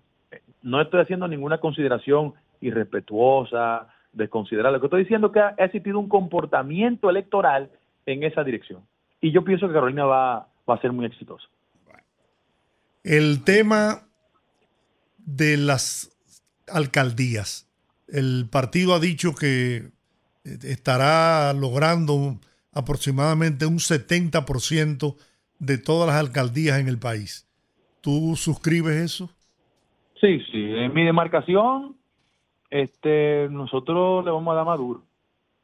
Más duro. Porque en mi demarcación es que muchos han llegado. Y debo decir una cosa. A mí el pleito del PLD de la Fuerza del Pueblo se parece al PRD de los 80 y los 90. Ellos son enemigos toditos. O sea... Eh, Ahora, tienen, tienen razón de serlo. ¿eh? Bueno, tienen unos problemas. Por ejemplo, eh, el jefe del PLD y de la Fuerza del Pueblo en La Vega son enemigos. Yo me junto con ellos y hablo en cualquier sitio, ponemos a hablar normal, pues ellos no se juntan. Dice, pero que esta gente está loca. Eh, en Salcedo son enemigos a muerte. Y tú dices, pero ven acá, pero ¿cómo, cómo que gente civilizada?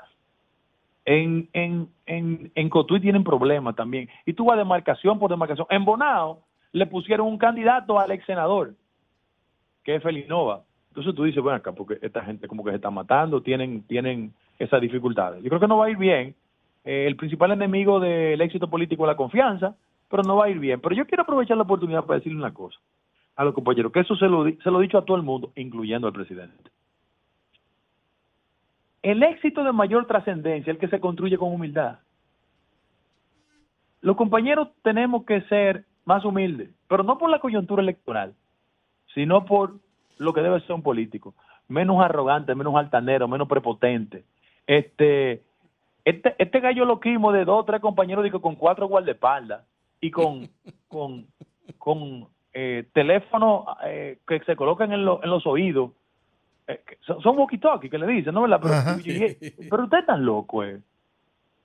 Es, es, si usted le quiere hacer un daño a la posibilidad del partido y la de los senadores, diputados, el candidato presidencial, sigan en esa vaina. Porque este es un país con muchas limitaciones, con muchas dificultades. Ese jipetismo, e, eso, eso, a eso a la gente le cae mal. Le cae mal. Y si usted es funcionario público y está haciendo campaña, no use el maldito vehículo del gobierno. Que nosotros criticábamos eso.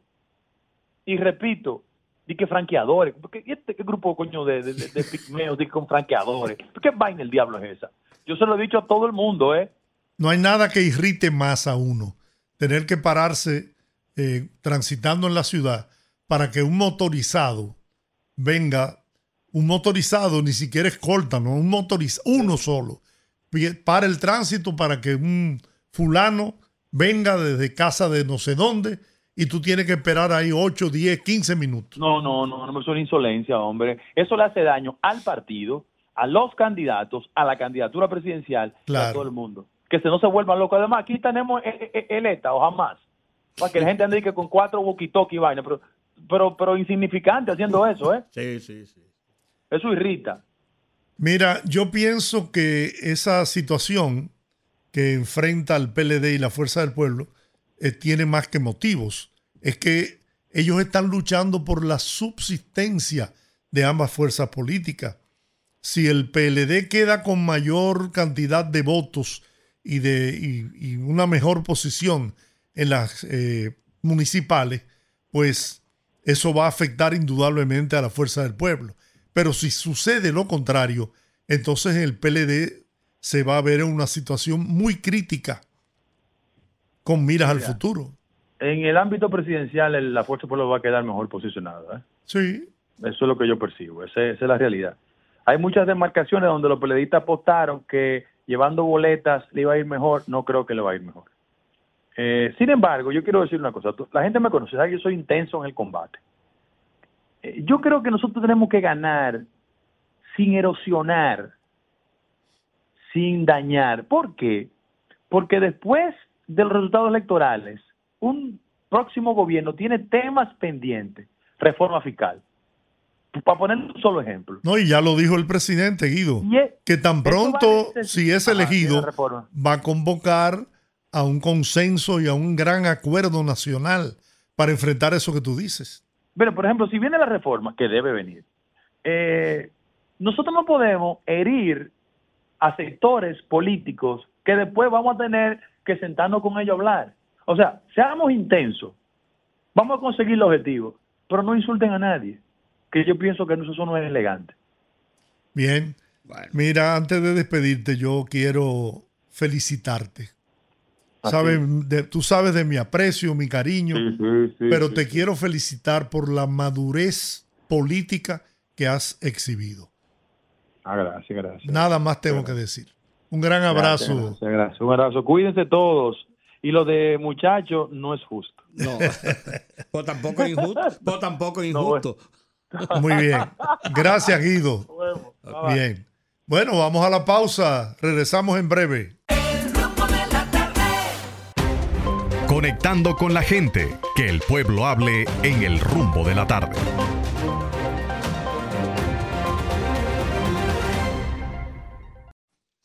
Bien, abrimos los teléfonos para que hable el pueblo.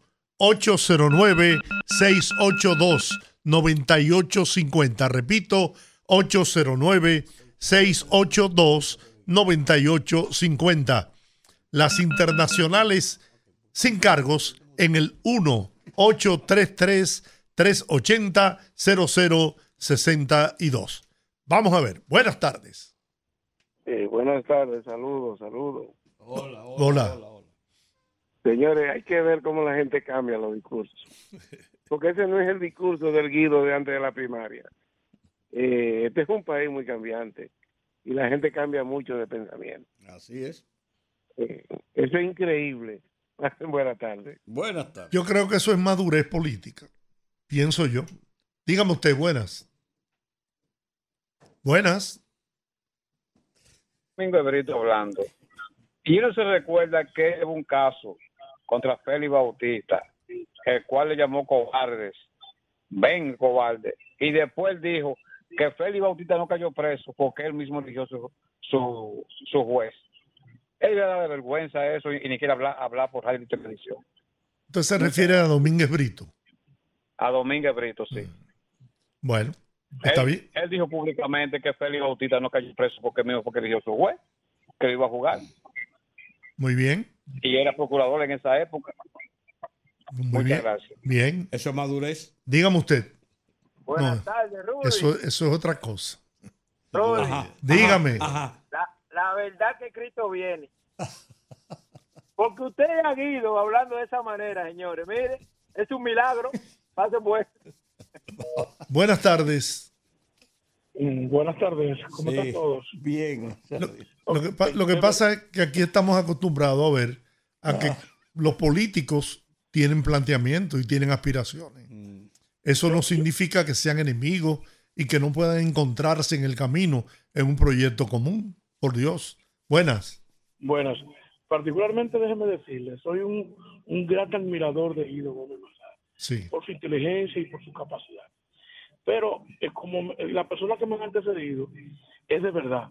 Eh, no, es, no es que no haya dejado de ser del partido. Lo que pasa es la forma que, habla, que él está hablando me confunde lo que decía ayer a lo que decía hoy. Y déjame decirte, particularmente, hablando de política, lo entiendo, mas no lo comprendo. Muy bien. Buenas tardes. Buenas. Buenas tardes. Sí, adelante. Me decepcionaron el sábado, el viernes, pero nada. eh, ¿Qué te pasó? ¿Qué pasó? Oh, pues yo pedí una canción y no me la pusieron. Y después pusieron la que, la que, pu- la que pidió un tipo después de mí. No se pusieron otro. todas las canciones el no, viernes. Tranquilo, yo lo quiero como quiera. ¿Y cuál fue la canción? No, no, espérate. Sí, porque se pusieron. Puma, la del Puma y Simone. eh, no te Ay, sorprendas. sí, es verdad, no la No la pusimos. pusieron. Porque Rudy siempre me hace eso. No sé qué es lo que lleva contra Yo mí. no sé qué es lo que tiene Rudy contra ti, es verdad. Déjame, Yo déjame, no, no, déjame decirte qué pasó el viernes. No, no, porque no, pues déjame defenderme a mí, porque qué, ajá. No, dele para allá. Oye, oye bien, el viernes. Tú eres el disjockey oficial de El este viernes, grupo. cuando comenzaron a coger la llamada, yo recibí una llamada telefónica y salí fuera de la cabina. Cuando volví, uno de los muchachos de aquí, de control, estaba tomando la mano y me pasó la que tenía.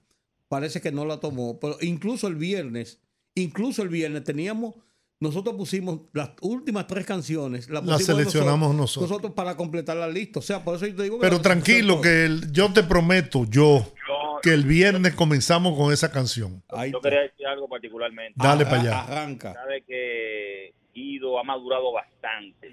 Es uno de los políticos más acabados que tiene República Dominicana. Para que muchos no se equivoquen. Aquí lo que no ha madurado son muchos de la oposición y muchos eh, opinadores que no entienden la política. Porque Guido no se puede ir de, de bando de otro partido porque él estaba en desacuerdo con cosas anteriores a su a su a la convención. Lo mejor que él hizo fue sumarse a su partido, es lo más lógico. Yo pienso igual que usted, sin duda. Vamos a ver usted, buenas. Lo que pasa es que la oposición quisiera que estuvieran matándose, divididos, ¿no? Pero- Y es lógico. Buenas. Los poderosos. Buenas tardes, poderosos. Sí, buenas. Adelante. Yo vi un artículo ahí que escribió la, la Pupú de Leonel Fernández, Ajá. advirtiéndole a la Junta Central Electoral que le, le garantice la energía eléctrica, que ellos no quieren que sabotaje ni nada de eso. Lo vi, lo, lo vi ahora un artículo ahí en una página de periódico de circulación. Eh, Leonel. Leonel va a tener que terminar como bombero. Buenas. Se fue. Dígame usted, buenas tardes. Sí, buenas tardes. Sí. Rudy Sí. y Georgie. Juan, Sí. desde Cristo Rey. Óyeme, la oposición está en ese sentido, porque ellos estaban flotando la mano porque creían que Ramón Albuquerque y Guido le iban a hacer la vida imposible al PRM. Y eso es común en ellos. Ahora, lo que ellos no hablan, cuando Leonel y el mismo Danilo se metieron los pies y se metieron zancadilla. Ahora, cuando un PRMista lo hace, es más, es bueno. Pero cuando lo hace que se van, lo, lo crucifican. Y en la marcha del domingo, la marcha del domingo aquí en el distrito, en Cristo Rey, que fue en Cristo Rey la marcha. Eso es para que vean, para que vean el dinamismo que tiene el PRM. Y saludo a Guido y felicidades. Bien. Dígame usted, buenas tardes. Sí, buena. Rudy. Hola. Juan, Georgie, ¿cómo están? Muy bien. Eh, yo fui el que llamé los otros días, de la denuncia de, de, de este. Ajá. Yo, sí, que usted me dijo que me iba a ayudar. Sí. Yo fui hoy a buscar el papel del sometimiento que hice, de la Ok. reclamación. Ok. Y me dicen que, que yo consumí eso, pero ¿de dónde yo voy a consumir eso? De por Dios. No, porque eso es imposible. De- de- yo pago yo pago 500, 700, 800, de mil para abajo. Y me salió de 28 mil No, hombre, eso es un absurdo. Mire, eh, tenemos un número donde eh, pueda llamar el señor para que me dé los datos. Por favor, ayúdeme ahí en lo que pueda. Mire, cuando termine el programa, marque el número, este número, el, el 809-682-9850. Y que yo voy a tomar eh, esa llamada después que terminemos. Bien, Muchas gracias, que Dios le bendiga. O, o si quiere me da su número. Tú lo llamas. Por favor, nótelo. Va- Vamos a ahí, anotar. míralo ahí, míralo ahí. No, no. Ah, aquí no sale. Dámelo. 829 829 Claro. 773 773 9711. 9711. ¿Cómo tú te llamas? Sandro Marmolejo. Sandro Marmolejo. va Yo, te llamo. Sandro. de cantina. Muchas gracias. Bien. Vamos a ver usted. Buenas. Se fue. Pero hay otra aquí. Buenas. Buenas noches, Juan, Georgie. Sí, hola. ¿Usted sabe qué pasa con Carolina? Ajá. Que Carolina ha sembrado en el Distrito Nacional. Pero en claro, claro y que como sí. ella ha sembrado, oye, aquí no hay un barrio que no haya Carolina hecho algo. Y por eso ella repite, no hay para nadie. Muy bien. Vamos a ver usted. Buenas. Buenas noches ya. Buenas noches, Hola. Rudy, Georgie. Cuéntame. Juan. Piensen en algo.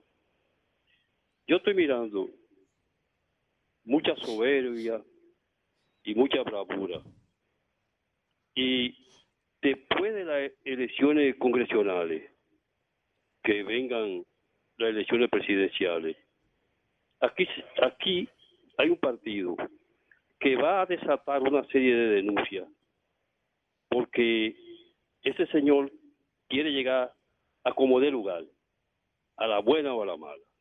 Hubo un periodista en la semana pasada de la FUPU que subió a las redes y que, que el Tribunal Constitucional de Abinader, integrado por Napoleón Esteve, solicitó la reintegración de Pepe Goico, cosa, cosa que era mentira, Falso. porque eh, en octubre del año pasado, el tribunal que lo componía Milton Rey Guevara fue que di- di- evacuó esa sentencia. Tú ves. Y lo grande fue que casi todos los periódicos hicieron esa publicación de, de que el tribunal había reintegrado como que era este tribunal. O sea, esa gente están haciendo diablura y, y querer cambiar las cosas que lo que quieren es provocar una desgracia en el país. Y ellos se, ellos se van a equivocar cuando vean los resultados en estas elecciones. Que la pasen bien, muchachos. Muy bien. Gracias por lo de muchachos. Buenas. Sí, el poeta Misa con Oh, ustedes. poeta. ¿Cómo está usted? Bien, por la gracia de nuestro Señor. Dígame, poeta. Solamente reportando sintonía para no perder la, La costumbre, como decía Jackie. Sí. Y un saludo para Guido Gómez Mazara. Muy bien. Muchas bendiciones para todos. Los, Amén. veo en- nos vemos en el viernes de Bellonera y en la favorita de, De Juan Juan TH. Ah, Muy bien. tu, tu colega, tu Dígame colega. usted, buenas. Georgie, Sí.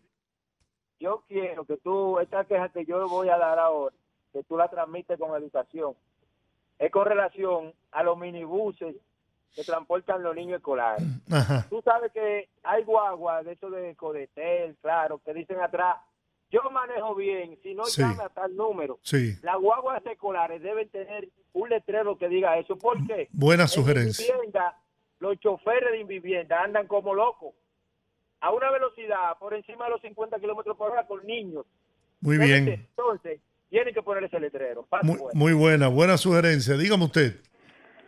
Buenas. Hola. Hola. ¿Qué? ¿Cómo están ustedes? Muy bien, un Me placer de que escucharla. bien, porque han estado hablando y del mundo entero, geopolítico completo. Sí.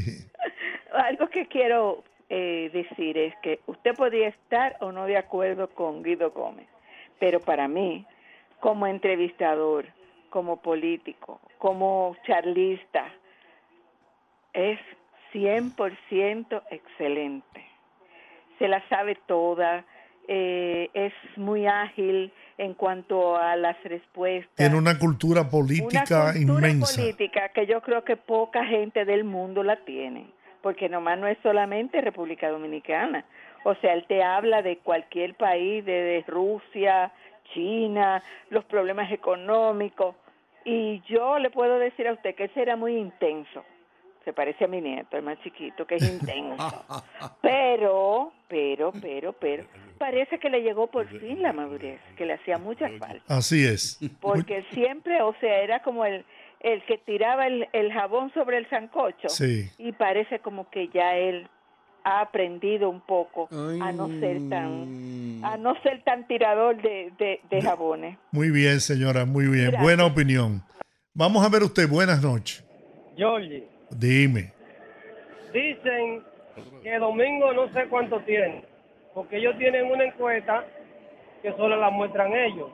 Sería bueno que usted lo llame para hacer una entrevista y que le diga dónde fue que hizo la encuesta, en qué barrio, porque si ande vive la vicealcaldesa de ellos, yo estoy seguro que no van a sacar en la encuesta ni un voto, porque ni la gente del edificio donde vive la, la vicealcaldesa de ellos votan por ellos. Bueno. Vamos a ver usted. Buenas noches. Sí, buenas. Dígame. George, George, Juan, Rudy, Carlos Ramírez, Santo Domingo Oeste. Hola, Carlos. George, pero eso de, de es que hay un compromiso con, lo, con los militares de, de, de, de la, de la victoria. Mira ahora, encontraron que un grupo de cosas, de pa- parábolas, pero hace un año y pico encontraron eso mismo. O sea, es un, un- un negocio a la franca. Es que no, no va a haber autoridades que enfrenten esa No, y eso, y eso evidentemente hay, hay complicidad de las autoridades de la cárcel, no hay duda. Pero George, ¿y cómo meten eso ahí? Dime. No, y cómo lo montan. ¿Cómo, dime, ¿cómo lo montan? Oye, un, un desastre. Bueno, 809-682-9850. Es un Bueno, debe ser un negocio de alguno de los que están ahí en la Aníbal. Aníbal de Puerto Rico se olvidó de nosotros. No, lo que pasa es que, ¿verdad? Él también tiene sus negocios. Pásale Nuestro, nuestro amigo del Bronx, en la ciudad de Nueva York. Sí. Atlanta, que nos llamaban. Sí. Boston. Lo que pasa es que a veces se le confu- se le, se le, eso fue el señor que llamó.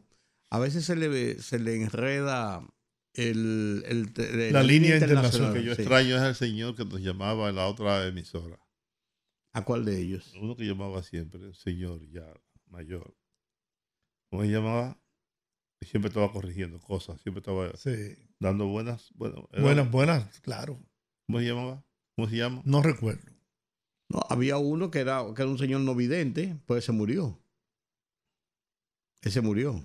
El que era no vidente, que siempre nos llamaba, ese Sí, murió. Yo, yo me refiero a él. El señor Saladi me dio. Tenemos una llamada. Vamos Buenas. a ver. Sí, buenas tardes. Hola. Hola. Hola, Dios le bendiga a todos. Bien. Amén. Igual para ti.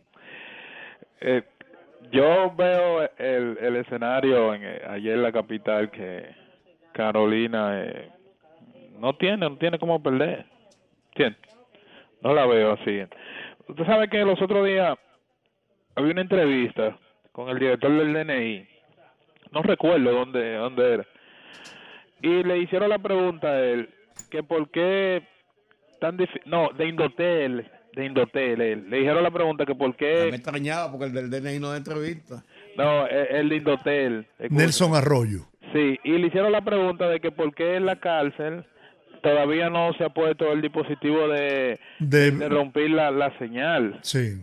Y dio una respuesta que quedó mucho a deber. Él, él dice di- como que eso es un asunto de que entonces la mayoría de las personas que están por ahí, si se pone eso, no van a tener señal. Yo creo que debe de haber tecnología que, que también en, ese, en esa hay. área de ahí, en, en el área de ahí, no, no, ellos no tengan e- e- ese tipo de, de, de señal, esos Claro, delincuentes, claro esos que- presos claro- que están claro- ahí. Claro que hay tecnología. Ese fue, ese fue, ese es un discurso que vienen dando las autoridades desde hace mucho tiempo.